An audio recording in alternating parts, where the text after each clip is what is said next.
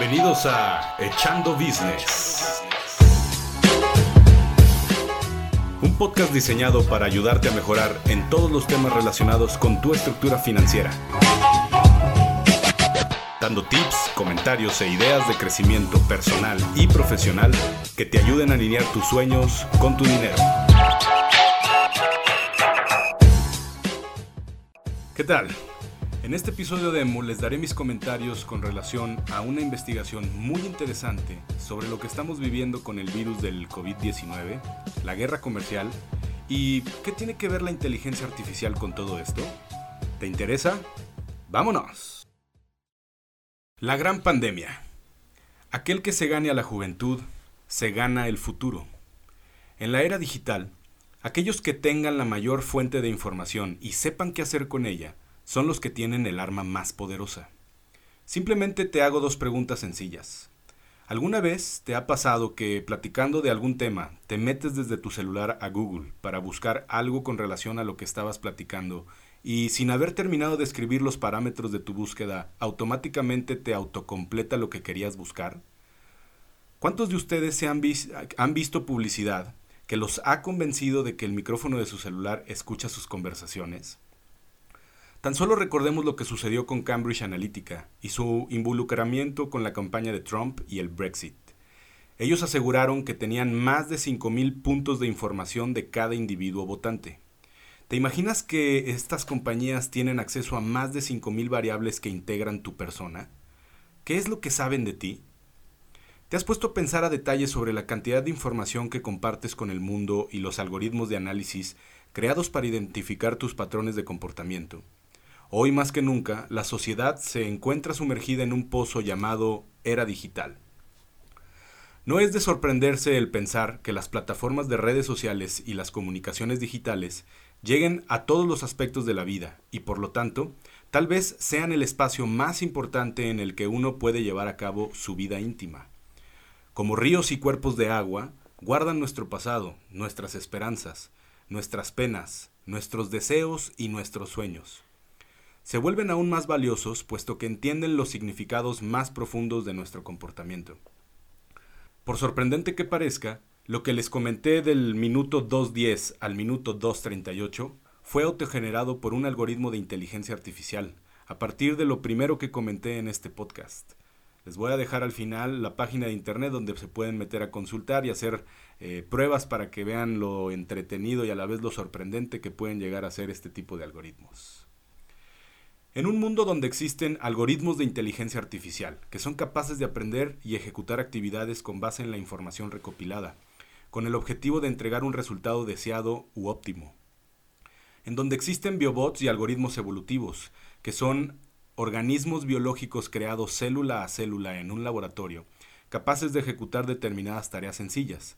La estructura celular de los organismos es creada por algoritmos evolutivos donde existen interfaces cerebro-máquina, capacidad que es la capacidad de poder controlar dispositivos electrónicos con la mente, donde existen modelos de lenguaje, que son predictores de lenguaje a partir de diferentes entradas como la que les acabo de enseñar hace unos momentos, y donde existen deepfakes, que son videos falsos de personas que aparentemente son reales, y estos son creados utilizando algoritmos de aprendizaje, y más temas relacionados con la inteligencia artificial, que nos hacen preguntarnos, ¿quién está a cargo?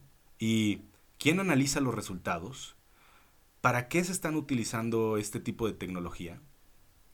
Una vez nos dijeron que el aeroplano había abolido las fronteras. Lo cierto es que cuando el aeroplano se convirtió en un arma seria, las fronteras se hicieron definitivamente intraspasables. Alguna vez hubo la esperanza de que la radio promovería el entretenimiento internacional y la cooperación. En lugar de eso, se ha transformado en un medio para aislar las naciones de otras. George Orwell, la bomba atómica y usted.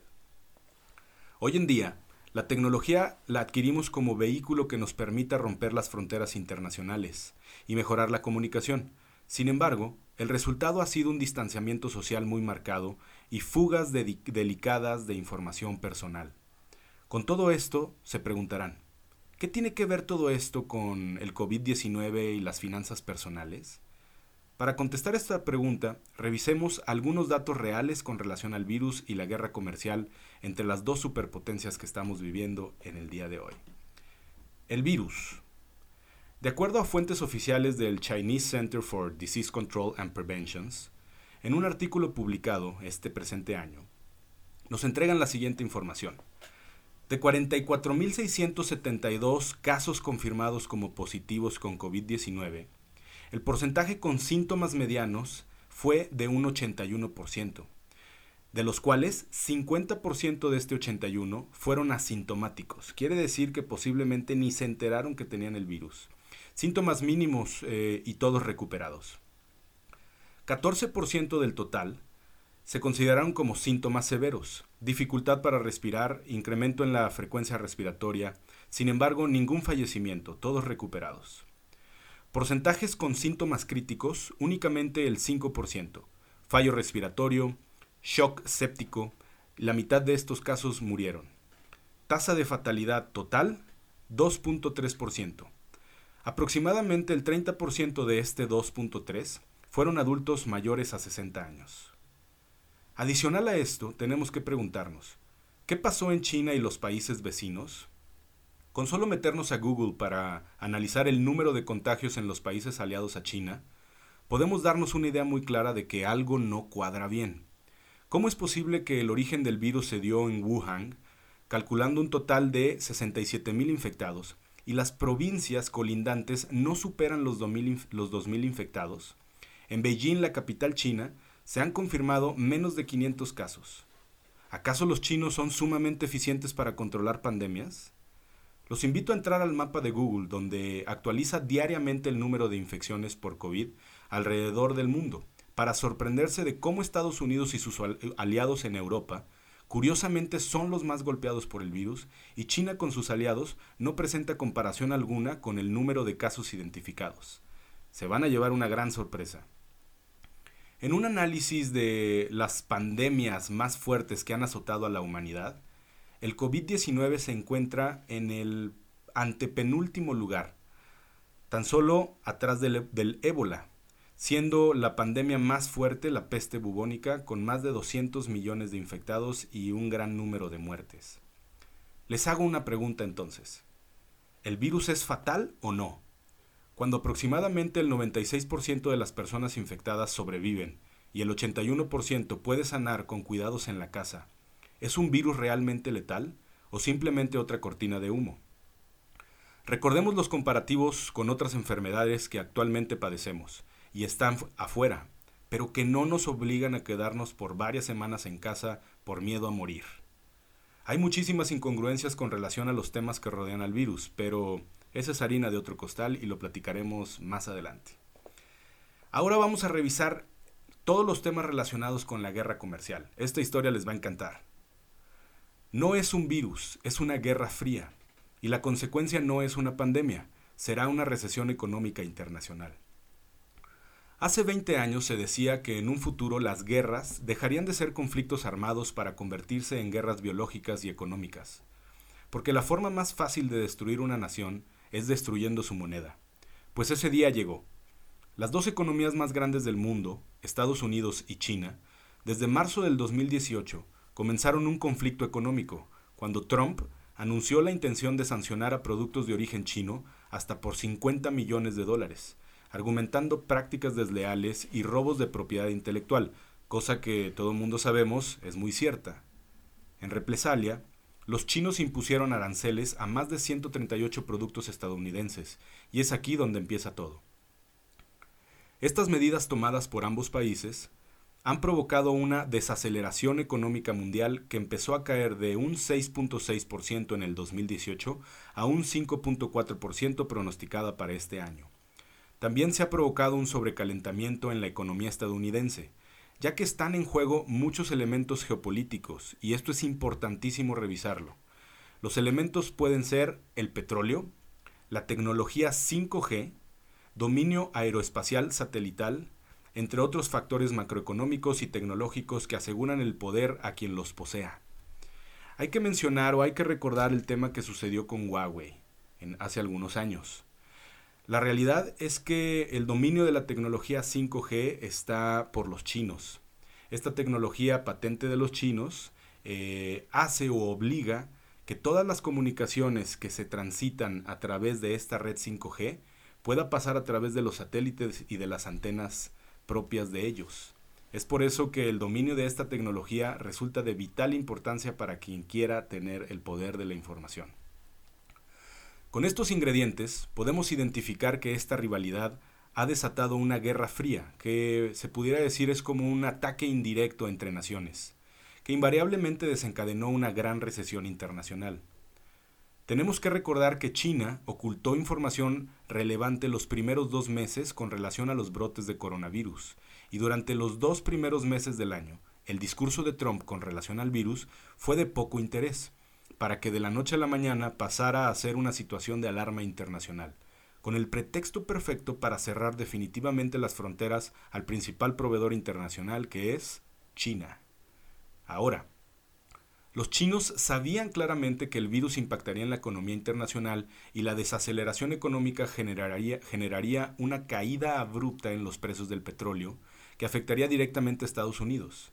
Esto es por eso que el 5 de marzo del presente año se llevó a cabo una reunión entre los 14 países exportadores de petróleo para convencer a Rusia, el segundo proveedor de petróleo del mundo, de recortar su producción y así amortiguar la caída del precio del crudo.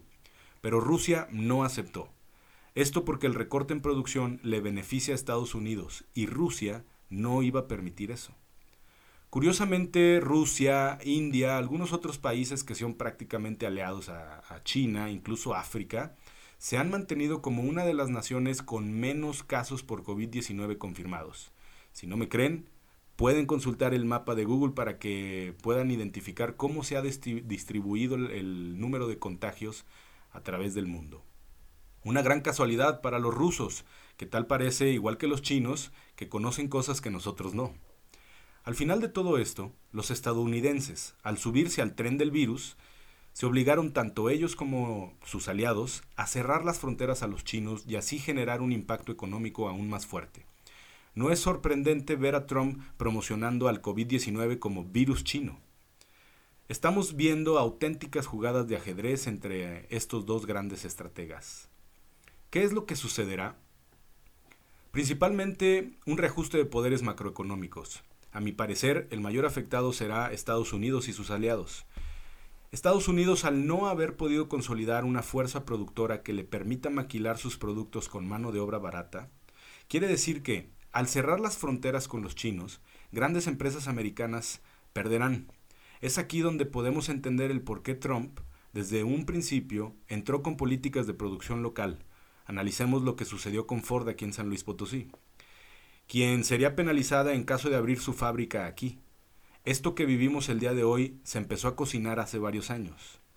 Con todo esto no digo que las medidas de protección sanitaria con relación al COVID-19 sean algo que no se deba considerar. Sin embargo, lo que realmente debería ocuparnos serán las implicaciones económicas a nivel local e internacional producto de la guerra comercial entre estas dos superpotencias. Para concluir con este pequeño análisis, les quiero comentar que no es casualidad que en esta era digital haya surgido de la nada un virus supuestamente letal, que haya congelado la economía internacional. Comencé platicando de temas relacionados con inteligencia artificial para tratar de explicar que más que un virus biológico, parece un virus de redes sociales, en donde los algoritmos altamente entrenados saben que la gente siempre preferirá el morbo, el sensacionalismo y el caos para alimentar su necesidad de ser vistos. Y es por eso que un evento sin precedentes como una pandemia resulta la historia más jugosa para contar en nuestro diminuto mundo que se compone principalmente de cinco actores. Facebook, WhatsApp, WeChat, Instagram y últimamente TikTok. Curioso eh, los datos que les voy a comentar sobre esta última plataforma o esta red social. TikTok fue creada por ByteDance, empresa china de tecnología. La aplicación de TikTok te permite crear videos cortos de 3 a 15 segundos o largos de, 30 a 60 segundos. Esta aplicación ha generado mucha controversia, ya que para instalarla tienes que dar permisos de acceso como acceso a tus datos personales, fotografías, videos, micrófono, interacciones en Internet, búsquedas y más. TikTok emplea inteligencia artificial para analizar los intereses y preferencias de los usuarios a través de sus interacciones con el contenido. Ojo, estas plataformas son gestionadas por algoritmos muy poderosos que superan nuestro entendimiento, creados por los grandes poderes internacionales, mismos que hoy se pelean por el dominio global. Si piensas que no eres parte de esta guerra comercial, piénsalo dos veces. Creo que es tiempo de replantearnos nuestra rutina y nuestras estrategias que tomamos con relación a nuestras finanzas y la economía. Si dejamos de perder tanto el tiempo en ocio y lo, y invirtiéramos más en actividades productivas y de valor para nosotros, para nuestras familias y nuestra sociedad, creo que estaríamos preparados para unos meses de problemática internacional y otra historia se estaría contando. Es tiempo de tomar acción y pensar sobre cómo invertimos el tiempo y qué tanto de ese tiempo es para nuestro crecimiento y el de los demás. ¿Nos atrevemos a hacer un cambio? ¡Vámonos!